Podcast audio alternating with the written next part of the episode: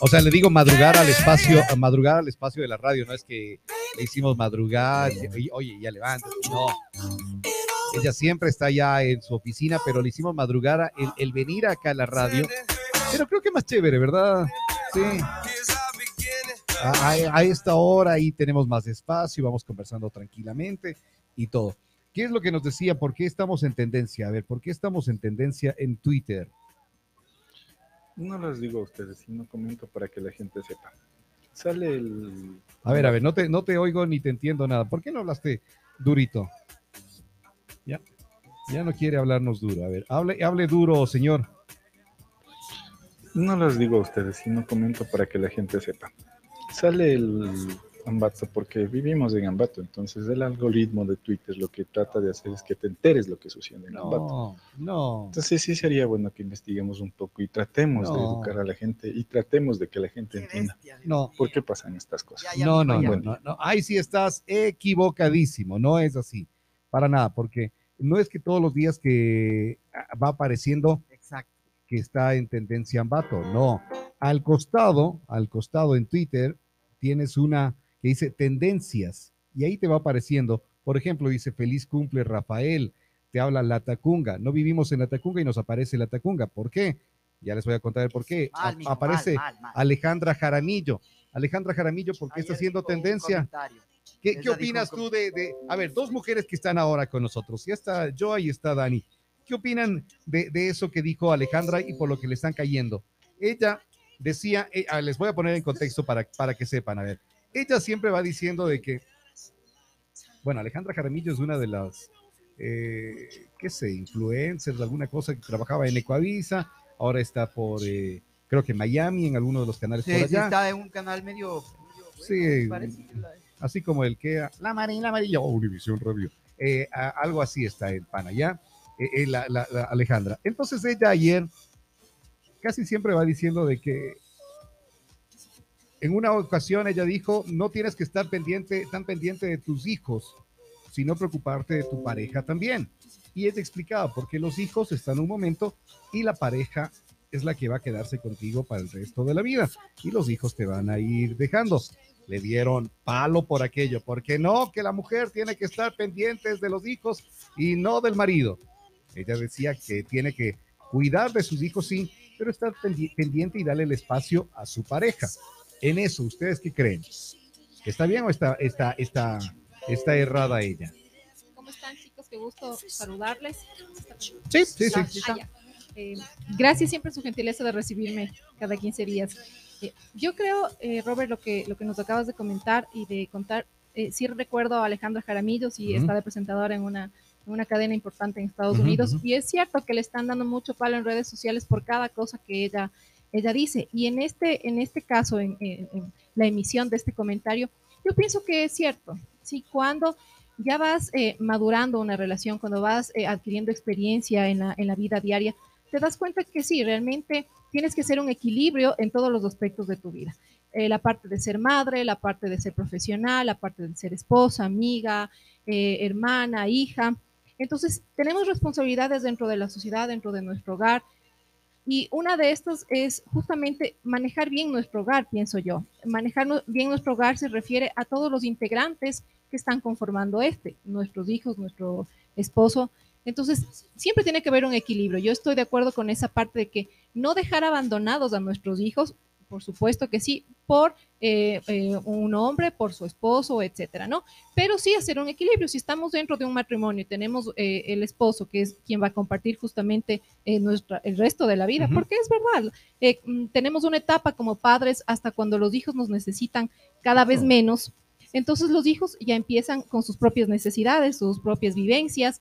y son los su hogar. Así es, y son los padres los que se van a quedar ahí solos. Y justamente yo eh, em, leía también y comparto este tema de que escojamos muy bien a, la pareja que va a estar a nuestro lado, a nuestro copiloto de vida, eh, porque al final, además de poner la música, hmm. te pone eh, el ritmo, te pone ciertas cosas que la vida misma te va enseñando que después de que ya pasan los años y te quedaste sin tus hijos, sin lo más importante que eh, lleve un matrimonio, ¿no? Porque el matrimonio, eh, pienso, tal vez se unifica cuando nacen los hijos.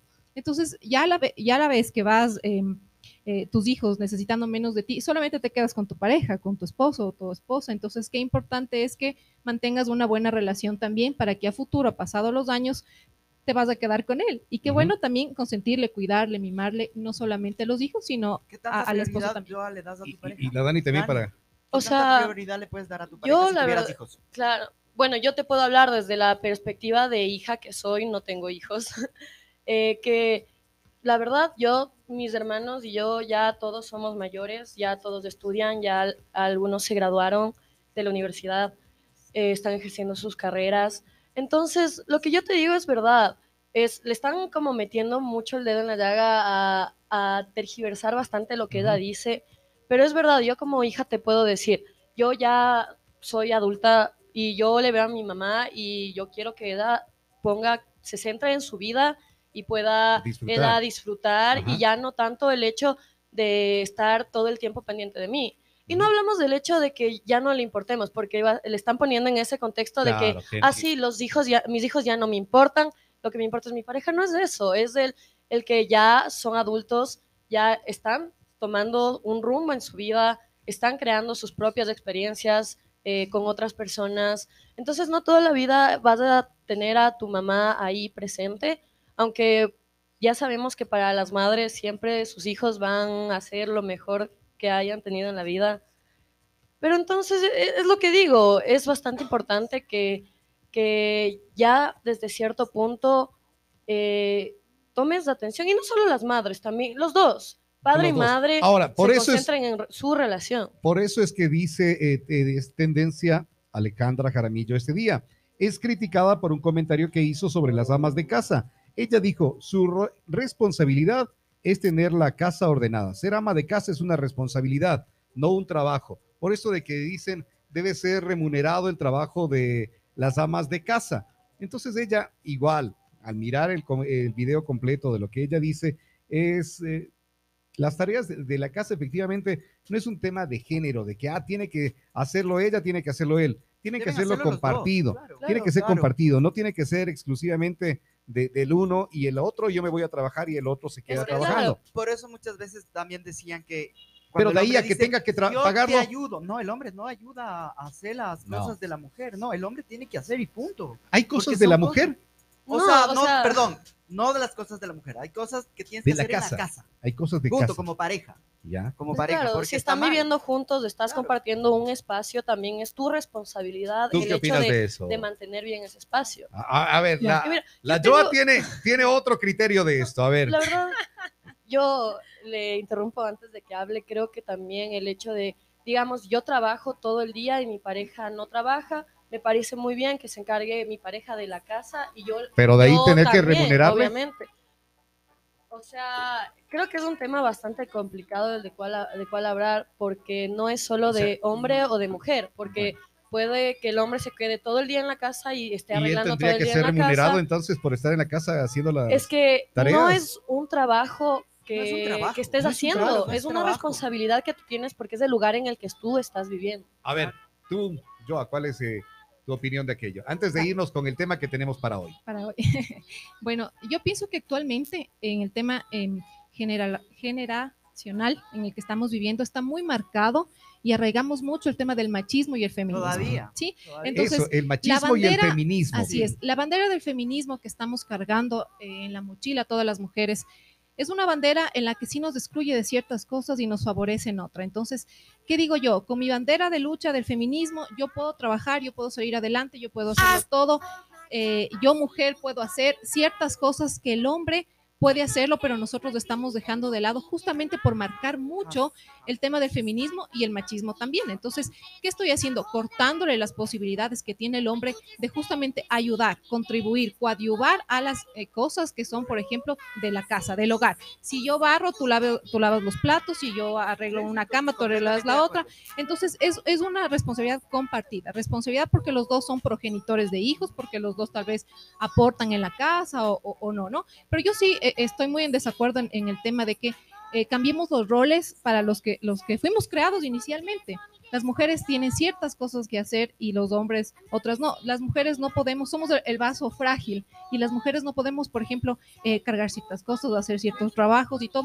Sí, entonces, claro, con la bandera esta que yo les decía del feminismo, sí es verdad, hay cosas que sí, nos hemos demostrado nosotras mismos que podemos hacer. Ujú. Por ejemplo, en mi caso, puedo trabajar, puedo eh, estar con mis hijos, puedo mantener mi casa, etcétera, ¿no? Pero hay ciertos momentos en los que sí dices, bueno, el hombre también, también contribuye, también aporta en la casa, en, en nuestra vida. Y yo pienso que, mira, ya cuando estás tú dentro de, eh, de la situación y pasas todo el día en la casa, tienes que hacerte responsable eh, de la limpieza, de la, eh, de la comida, de que su ropa esté planchada, esté lavada, tienes que ayudarles a tus hijos a, los eh, estudios y etcétera. Yo pienso que sí debería ser remunerado. En el caso de que no fuera remunerado, al menos sí tener una afiliación al seguro que te cubra las aportaciones em, que te da el mismo seguro, por ejemplo, en cuanto a tema salud. Sí, no está afiliado si es que no lo haces en forma voluntaria, pero ¿qué tal si es que sí? Si es que se vuelve una, eh, una a más de costumbre, una obligación. Bueno, el que eso que debería ser una, lo que tú y eso dices. sea como una manera de pago, ¿no? A que te sientas retribuido de alguna forma en todo lo que estás haciendo, porque al final es trabajo. Por eso existen las empleadas domésticas, eh, esa parte que ellos reciben la Pero es que eso sí Es remuneración. una empleada trabajo, doméstica, Claro, porque claro. es una empleada doméstica. En cambio, las cosas que tú haces en la casa con tu pareja es porque, como dijo la Dani, es porque Oye, estás no es- Es porque vives ahí. Es- Exactamente. Es que tú tomas la decisión de, de tú tener una familia Claro. y de estar con una persona.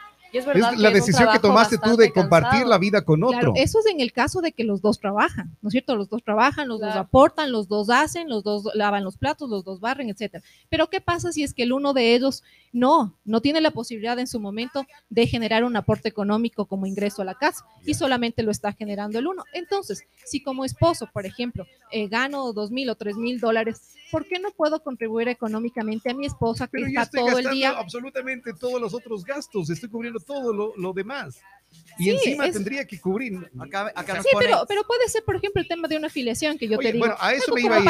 A lo de la afiliación, chévere. lo de la afiliación Acá debería ser costumbre de todos. Sí. La afiliación debería ser costumbre que de todos. Que se debería es- hacer. Exacto, necesario pero- como Así nuestra- sea independiente, debería Acá estar ahí. salud pública, todo Acá la, la, la Gavisa nos pone algo chévere, que, que pleno que nos está escuchando. Dice, completamente de acuerdo con Alejandra.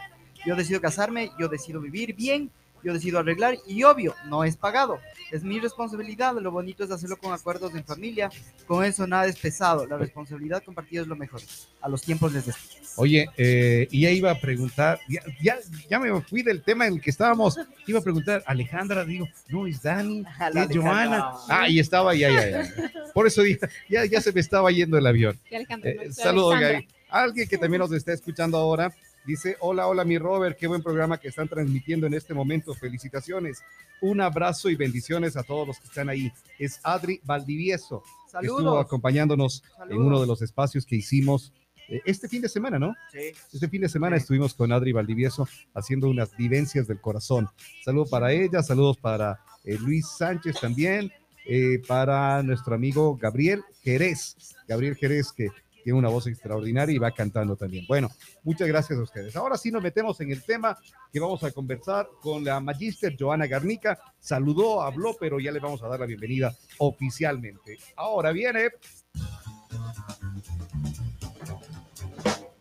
Los abogados son como el vino. Si no notas la diferencia y eliges el malo, no te quejes del dolor de cabeza, porque leyes hay. Lo que falta es equidad. Ahora, en el Morning Show, estamos enlazados con la justicia por la 100.9. Enlazados con la justicia por la 100.9, le damos la bienvenida. Está aquí con nosotros ya en la cabina de Retumba 100.9, la Magister Joana Garnica.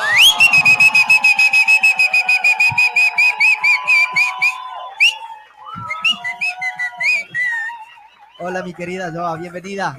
Gracias, Tuco. Qué lindo recibimiento, esa energía siempre eh, hace que fluya todo más, Que, que vaya más rápido. Sí. que vaya más rápido. A ver, ahora sí A nos ver, apuramos. Ya, no. ¿Qué es esto del porte de armas? Bueno, el, el tema que vamos a tratar ahora es muy controversial, es un debate arduo, profundo que tenemos dentro de casa, que tenemos en los trabajos, que tenemos prácticamente como sociedad en sí, ¿no? Estamos hablando de la autorización de la tenencia y porte de armas de uso civil para defensa personal, esto a nivel nacional, a partir del decreto que eh, hace pocos días nuestro presidente emitiera y nos diera la posibilidad de que podamos eh, portar armas esta- este tipo de armas no va a ser la que nos referimos únicamente a una, a una pistola, eh, sí, lo que comúnmente pensamos. También nos da la posibilidad de que usemos un gas pimienta, de Pero que eso nos ya es- podamos ya defender. podías utilizarlo, ¿no? No, no, no. El gas Recordemos que a partir, a partir del No se año podía, pero lo 2000, tenían.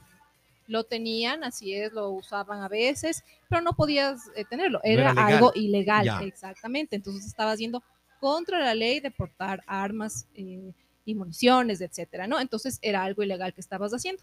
A partir de ahora, en el que ya nuestro presidente, en su mandato, la semana anterior, en el mandato 707, hace una reforma al artículo 84, entonces indica que se puede hacer un cambio eh, en, en este tema de la portabilidad de armas. Recordemos que hasta el 2019 se podía hacer eh, esta portabilidad de las Ajá. armas y no teníamos restricción, no habría, muchas gracias, Chiquito, no había el tema de la ilegalidad. A partir del año 2019, en que nuestro presidente también, eh, Rafael Correa, hace el, el cambio de... Claro, eh, no- del era nuestro 2000, presidente. eh, tiempo 19 atrás. Estoy hablando. Claro, y no, no, no, no So- es nuestro, atención. eh, somos todos ecuatorianos, estamos dentro de un país eh, y es nuestro presidente. Ajá, Cada, cada periodo que tenemos un presidente es nuestro presidente, Es- porque nos está gobernando a, todos los ciudadanos. Bueno, en la Ya, Constitución, haciendo el preámbulo y el paréntesis a la parte. desde el 2008 política. se establece que uno de los deberes y responsabilidades de los ecuatorianos es colaborar con el mantenimiento de la paz y la seguridad. A partir de esa premisa, eh, ahora el presidente dice se puede portar y tener legalmente armas en el Ecuador. Así es. Hay que cumplir ciertos requisitos que justamente el reglamento que aún no entra en vigencia, ¿sí? El reglamento va a decir, son siete los requisitos que les voy a, a dar a continuación, que esta es la parte, una de las partes controversiales justamente de este eh, nuevo cambio de mandato y de la tenencia de armas. Porque uno de los requisitos es, por ejemplo, cumplir al menos 25 años de edad. Lo vamos a cumplir. ¿Crees tú, Certificado. ¿Crees tú que es una edad, edad idónea Adecuada. para eh, eh, eh, que 25 años ya son conscientes como para portar un arma? No, yo no estoy de acuerdo. Porque, la, bueno, la madurez de una persona no ciertamente viene con la edad, pero eh, si hacemos una, rele- una relación general y a esa edad todavía no tenemos mucha conciencia de los actos que estamos generando o los que probablemente eh, podamos generar, ¿no? Por el, eh, la inobservancia de ciertas cosas y a esa edad todavía no, no adquirimos, creo yo, eh, cierta madurez que, por ejemplo, nos hace tener después de salir de la universidad. A los 25 y algunos que siguen estudiando todavía. Entonces, ¿cómo respondo a que si no acudo a una fiesta, por ejemplo, y tengo la- el permiso y voy a, a- a ese, a ese lugar de diversión con un arma? Claro que eso está prohibido, ¿no? Pero ustedes saben que siempre hay las excepciones a toda la regla. ¿Y qué pasa? ¿Qué llegar a pasar si es que en el caso de que este joven de 25 años que tiene la autorización acude a una fiesta justamente con un arma, pese a que es ilegal, de Oye. que está sancionado? Entonces ahí vamos a- medir, ¿no? Justamente la madurez, el- la conciencia social que voy a tener para portar un arma y saber cómo la voy a manejar. Oye, Joa, eh, a ver, por ejemplo, tienes el permiso de eh, portar el arma, tienes eh, permiso de, de llevar tu arma donde sea, pero llegas y en una discoteca no te permiten ingresar. No te permiten ingresar. No, a una, a una discoteca no te permite Ya. ingresar, ponte la- ¿Qué haces? Porque tú No- quieres normalmente estar... lo que haces es un cacheo y si encuentras un arma le dices presta y al final te da. Eso Ah, se queda- Siempre se hace. Siempre se hacía. Antes. Se queda ahí el, Claro. esa arma. Claro. claro. Normalmente sí. Sí, claro. Tal cual como las botellas. Pero y luego, como las botellas desaparecen. No, no, eso tienes que devolver, lógicamente. Pones en una funda y vas y guardas. Debes tener una como una bodega, Ah, mm. una bóveda así para Bueno, ¿y qué sucede? Así, vamos a ver qué dice la ley, por ejemplo, en Por- este en eso, caso, por favor. de que pese a que tú tengas la autorización, tienes esta restricción para portar armas. Por ejemplo, cuando asistes con estos artefactos o las armas o el gas que hablábamos inicialmente a manifestaciones, a reuniones, asambleas, juntas y demás actos que sean públicos. Ya. Sí, vas a ser sancionado. La pena por portar armas es de 3 a 5 años, según lo establece el código. Sí, entonces, eh, siguiendo un poquito con el, con el tema de los requisitos que tenemos ver, que sí. cumplir, vamos con el otro que me parece el más controversial por la corrupción en la que estamos inmersos como país. Sí, es eh, tener o, o, a su vez obtener el certificado de la prueba psicológica emitida por el Ministerio de Salud Pública. Aquí viene el tema en cuestionamiento para el- este Ministerio de Salud Pública. Si anteriormente teníamos eh, a nivel nacional la noticia, ¿no? De que conocimos que el CONADIS estaba entregando eh, las certificaciones, el carnet exacto a varias personas públicas que realmente no tenían una, una, discapacidad, una enfermedad que ameritaba la, discapacidad, pero sí les beneficiaba en ciertas cosas, adquisición de vehículos, por ejemplo. Entonces, ¿qué pasaba con esta institución? ¿Quién se va a hacer responsable de garantizar que efectivamente esa persona estaba eh, dentro del examen y la valoración que se le hizo? en su parte psicológica completamente bien, que estaba, que estaba acuerdo, que no tenía ansiedad, no tenía depresión, porque la ansiedad te puede tal vez llegar, eh, llevar a cometer algún tipo de, acto que, tú no desees o salirte de tus cabales, como decimos normalmente, o la, una ira irracional. Tal vez probablemente el, psicólogo, quien vaya a realizar estos informes, eh, no pueda certificar que efectivamente después, ah, de aquí a unos dos, tres años, tú puedas verte afectado por este tema eh, psicológico y ahí, ¿cómo, cómo aplicaríamos? ¿Cómo funcionamos eh, con esta cuestión? ¿Quién se va a responsabilizar por la emisión de este certificado médico? Aparentemente el Ministerio de Salud Pública. Lo lamentable es que eh, nuestro país, al, estar inmerso en, la corrupción en la que estamos viviendo actualmente, eh, nada es garantizado de que algún funcionario no sea susceptible de que se le pueda entregar algún tipo de dádiva o, o de alguna forma buscar el acercamiento para que este examen sea cambiado, sea alterado. Entonces, debería haber, por ejemplo, como en Colombia, en Colombia cuando eh, se emitió este, este decreto, ahí sí tenían responsabilidad del Ministerio de Salud y propiamente quien emitía este, este certificado médico. Entonces, la persona en Colombia estaba eh, responsable al 100% de que cuando haya usado el arma, eh, se le ponía en conocimiento del funcionario del Ministerio de Salud y se decía, mire, el señor acaba de usar eh, su arma en esta forma incorrecta, indebida. ¿Qué pasó? Usted certificó de que el señor psicológicamente estaba, estaba bien. ¿Qué pasó aquí? Entonces responde esa persona también, cosa que en Ecuador no pasa.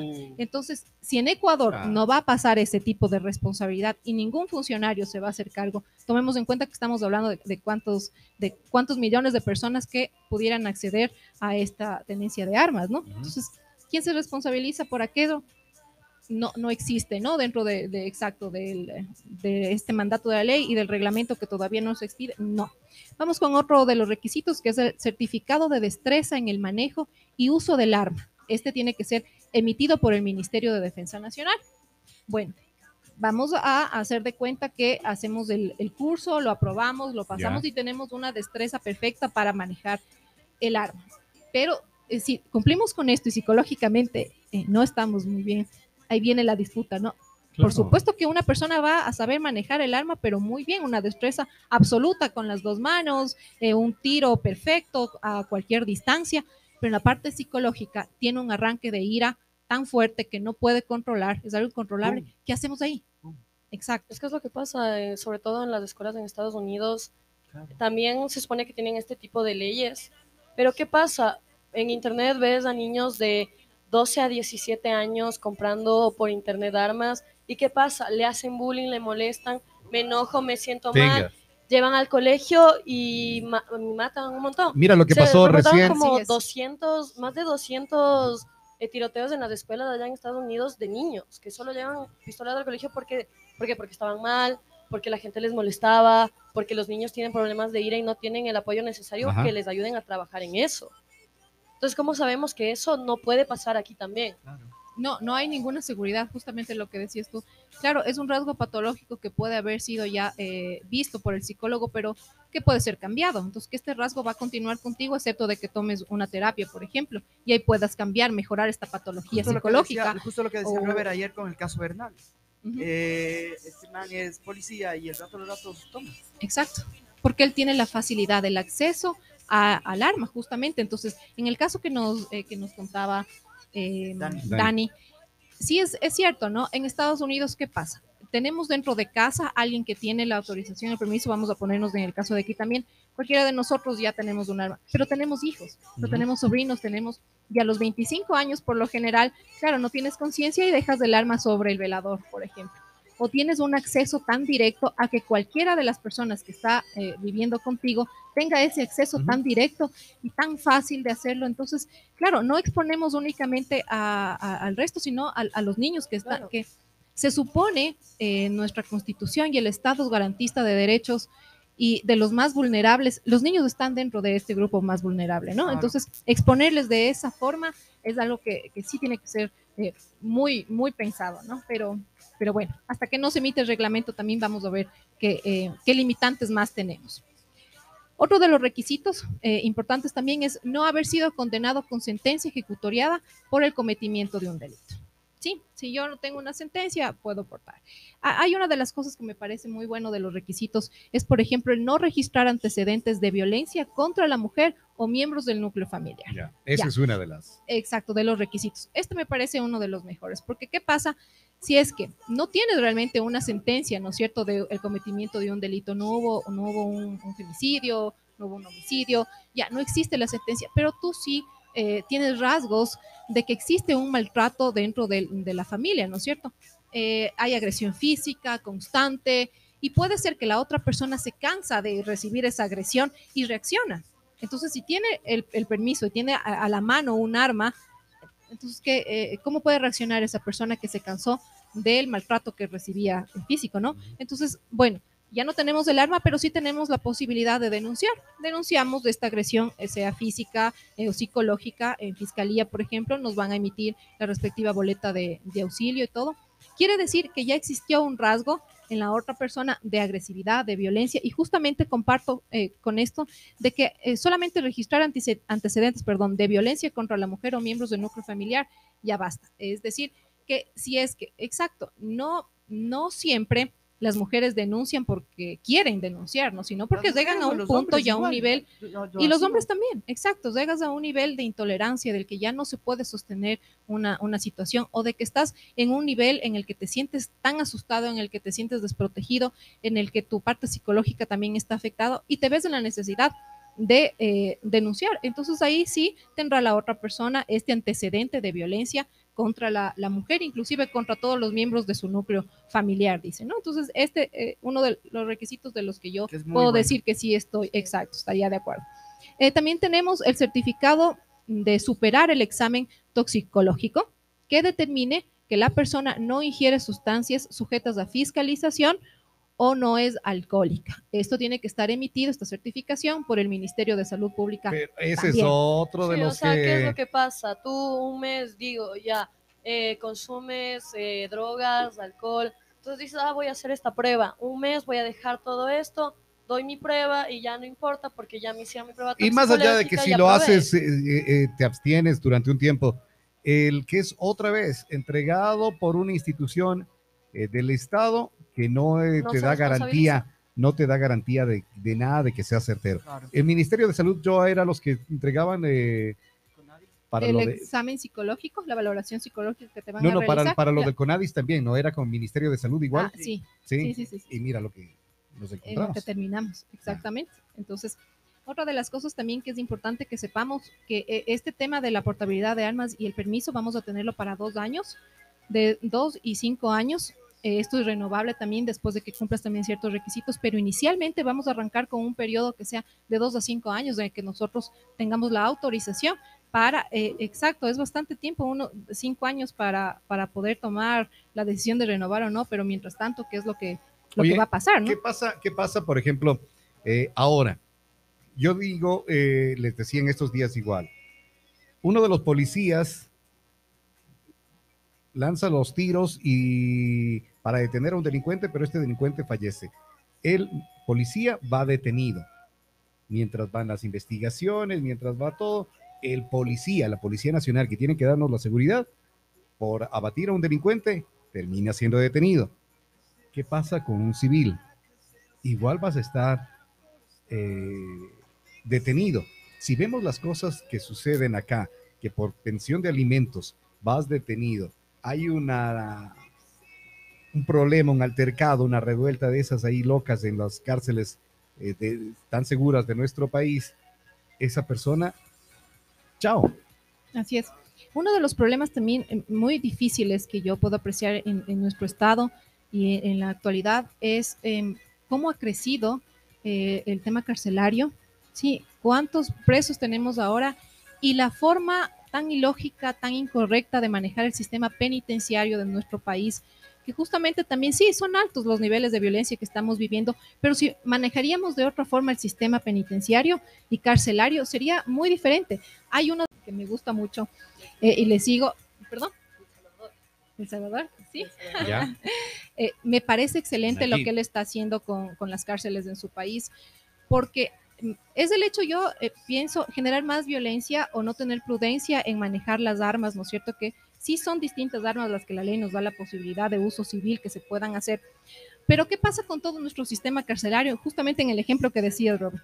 Si por alimentos lamentablemente yo no, no pude cancelar o por X, Y razón eh, sucedió, sucedió lo que sea y yo voy a, a- a estar dentro de la cárcel, sí, en un lugar un poco más restringido, ¿no? En la parte donde están los de tránsito y cosas así. Pero, corte. Pero llegado el caso, hay una revuelta dentro de la cárcel y yo A- como a uno ciudadano... de ellos le decapitaron, si no me equivoco, ¿no?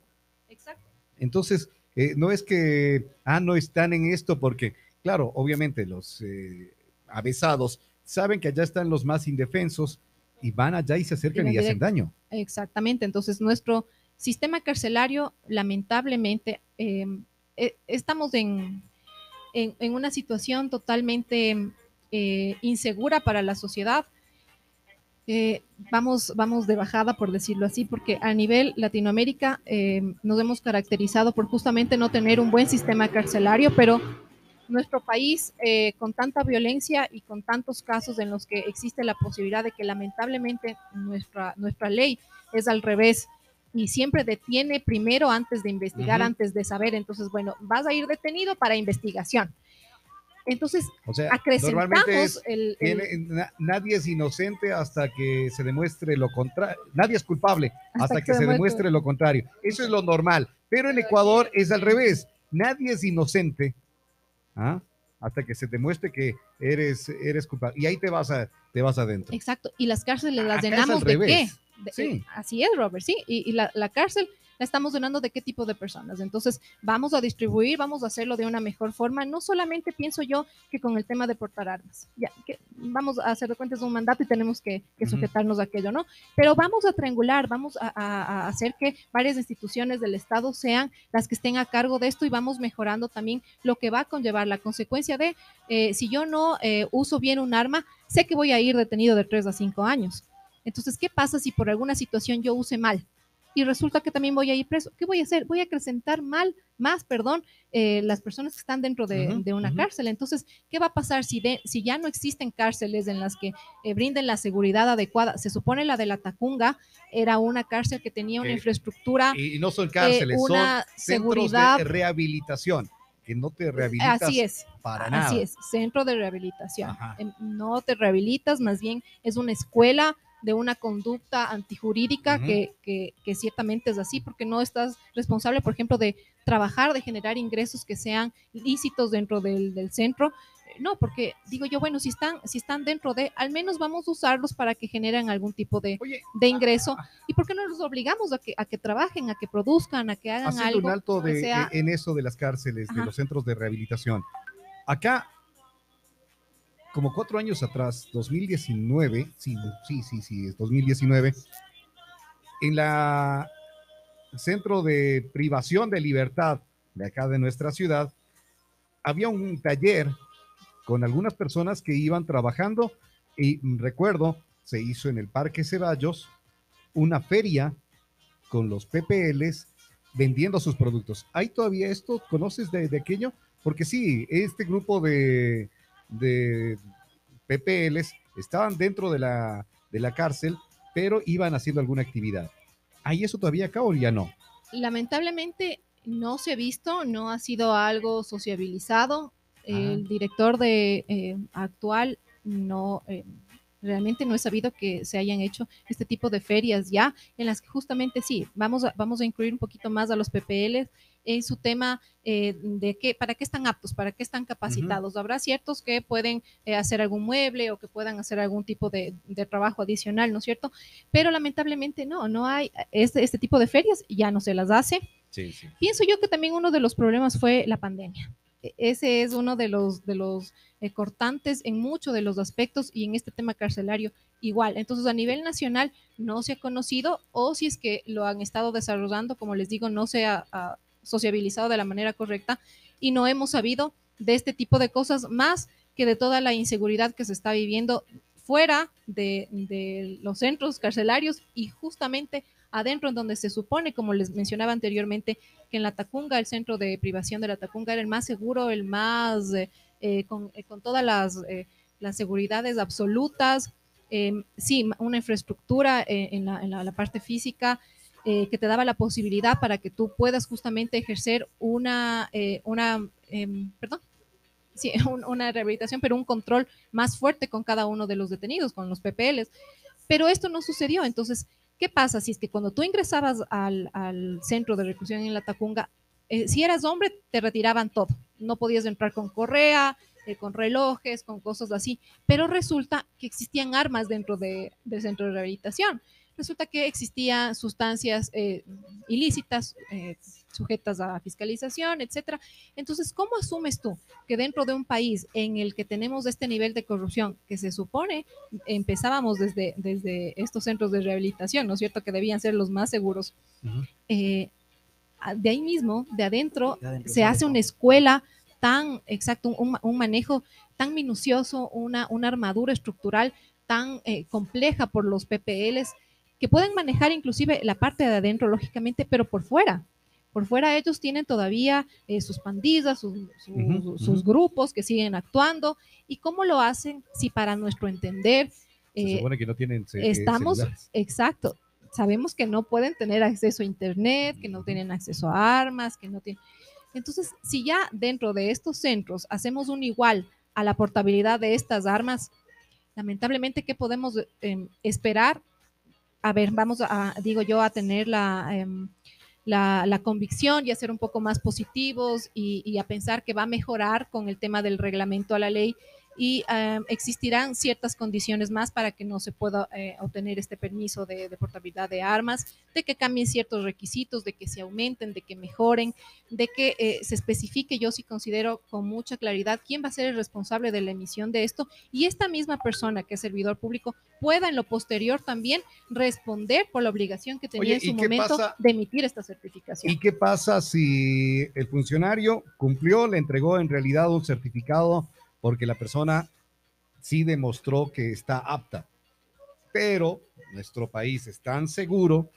Ayer en Quito veíamos que se metieron en, una, en un condominio y se fueron llevando muchas de las cosas que tenían ahí.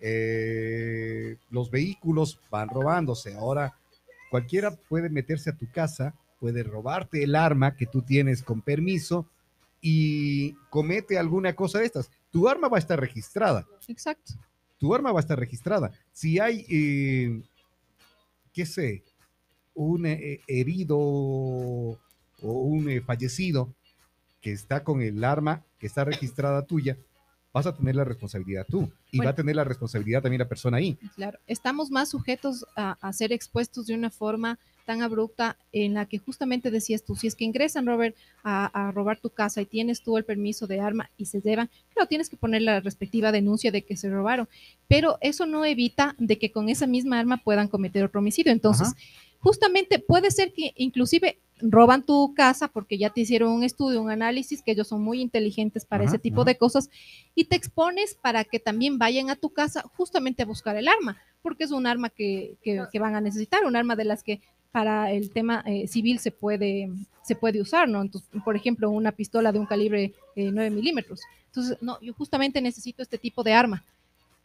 Ingresan al sistema, ven qué tipo de persona es la que tiene, la dirección domiciliaria, porque recordemos que ahora nuestros datos son tan públicos que tenemos acceso a las direcciones, a la, exacto, va a estar publicado, entonces para la delincuencia va a ser mucho más fácil. Justamente este mandato decía que todo va a estar informado, todo va a estar cuantificado, todo va a estar eh, llevado en un sistema perfecto, pero este sistema tan perfecto es de libre eh, publicidad, es con un acceso directo que cualquier persona a nivel nacional puede saber si tú tienes el permiso o no para portar un arma. Además que está tan conectado, está todo en Internet, pero si llega a darse el caso y hasta que se demuestre de que no, tú sí hiciste la denuncia, y que no es con tu arma y no es de esto, irás detenido, estarás en investigaciones. Porque si, si vemos que para alimentos pues, tienes que mandar la carta a lo del SUPAES para que el SUPA te diga si es que el señor está o no está al día con los cuando tranquilamente puede ser a través del sistema que puedes entrar y revisar, ¿verdad? Bueno, eh, no, al, no se envía el SUPA, porque el SUPA es un Bueno. sistema que maneja las tarjetas, sino a la pagadora, Ah, que es ya. quien realiza una, una liquidación de las obligaciones. Pero conecta, claro, con el SUPA. Y tú te ingresas al Y sistema puedes ver. y puedes ver de cualquier persona. Exactamente. Entonces ingresas a la página de función judicial, SUPA, pones el número de cédula y te aparece todos los valores que tiene pendientes de pago. Entonces, si, si para ese tipo de cosas que hablemos son más sencillas, Se las el puede hacer. trámite que el juez ordena que la pagadora, ni sé cómo, ni sé cuánto, realice la liquidación y en eso tres, Sí, cuatro sí, días. ayer que nos contaste tu historia, Robert, en interno, ¿te acuerdas de lo que te pasó? Fue así. Claro, Después de 20 días te querían. claro. Pues imagínate, imagínate En cómo algo que supuestamente era más eh, fácil. eh, es, es tan sencillo. ¿Cómo será para, para, en realidad algo que es ya con, de forma penal, ¿no?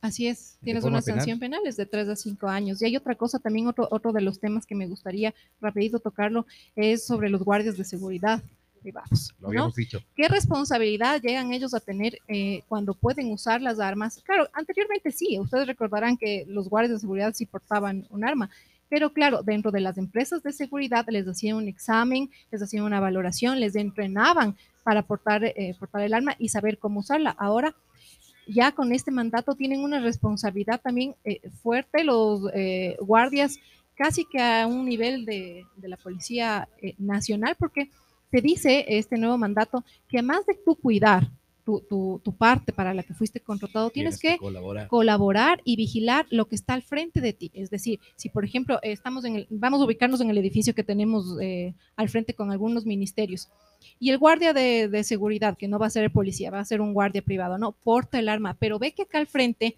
está pasando alguna, a- alguna situación de riña. Claro, como ya tiene el arma, él está obligado a brindar el auxilio, a, a- Y a si esa ir al socorro de las personas que están. Y si esa persona no actúa, va a tener sanción también.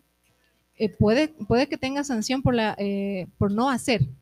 Eh, sí, tenemos sanción por hacer ciertas cosas y también por no hacer, por no ayudar. Por, Es que imagínate, el, el guardia de seguridad intenta ayudar a la persona, le, le dispara, por la le mata omisión de las... el guardia Y por tiene- ayudar y por intentar Y tienes un sueldo hacer básico. eso, ¿qué, qué pasa? Le meten sueldo preso básico. y Son- es exacto eso. Exacto, La omisión también es sancionable. por un, Un sueldo, sueldo básico. básico que ni siquiera es bien remunerado y que pueda terminar él en, en una cárcel, también, o sea, es preocupante. Son muchos vacíos que se tiene, Sí. muchos vacíos que se tienen y esperemos de que vaya eh, superándose todo esto. Muchísimas gracias, mi querida A Joa. ustedes, a ustedes como habernos, siempre, eh, muchas gracias. Estuve revisando, estuve revisando, sí, la feria esta que fue con los PPLs fue el 19 de julio del 2019. Ahí esto fue en el Parque Ceballos, donde eh, eh, conocíamos a muchos, pandemia. Fue a muchos, eh, a muchos de los PPLs que hacían sus actividades, hacían eh, muebles, se eh, eh, presentó a la venta muebles, hacían camisetas, colaboraban con empresas, colaboraban con, empresas eh, para que ellos sean parte de la maquila. Los llevaban y hacían parte de esta maquila en la cárcel y luego lo entregaban a las, a las empresas. Y ellos estuvieron presentes en aquello. Me acuerdo que sí había mucho resguardo para que por si acaso Claro. alguno se, no quiera irse, pero, pero sí estuvieron, estuvieron ahí. Así Muchísimas es. gracias, Joa. A ustedes siempre, siempre es un gusto, un placer compartir con ustedes y nos vemos en 15. En 15 días. En 15 días. Sí. Ahora continuamos antes de antes de irme a la pausa publicitaria porque tenemos invitados más invitados para el día de hoy. Hoy es seis días en abril eh, y pues está de cumpleaños. ¿Quién crees que está de cumpleaños? ¿Por qué crees que estoy tan contento? A... Eh, la, Yo. la- la María Paula? No, ¿Vos? Yo pues. ¿Vos Es estarás de cumpleaños? Claro, no es seas mi mentiroso. Es mi cumpleaños ahora y No es mentiroso, no, no seas mentiroso, no seas mentiroso. no, no, No, no, sé si no. Laberito. No porque tengo tu cédula. Sí, y no, No. y no. Laberito. La. ¡Ah, Laberito, Verito! Laberito, ¡Viva la cumpleañera! ¡Felicidades! ¡Que viva la cumpleañera! El más triste. ¿Por qué no puede haber un cumpleaños feliz, alegre? Hay que reeditar ese cumpleaños. Ah. Hay que reeditar. Sí, una, hay una tiene que hacer uno más, más rápido. Porque en cambio ese otro que Dios te bendiga, no, eso es bien feo. La vida me regaló a la esposa más bella. Así que eh, le mando un besote para mi gordita, para mi negra que anda cumpliendo ya muchísimos años. Te estás poniendo más, más viejita ya. como el vino, como el ¿Ah? vino, pero. Como el vino, como el vino, como el vino, sí. Te quiero mucho, mi negrita. Un, un besito. Feliz cumpleaños para mi gordita.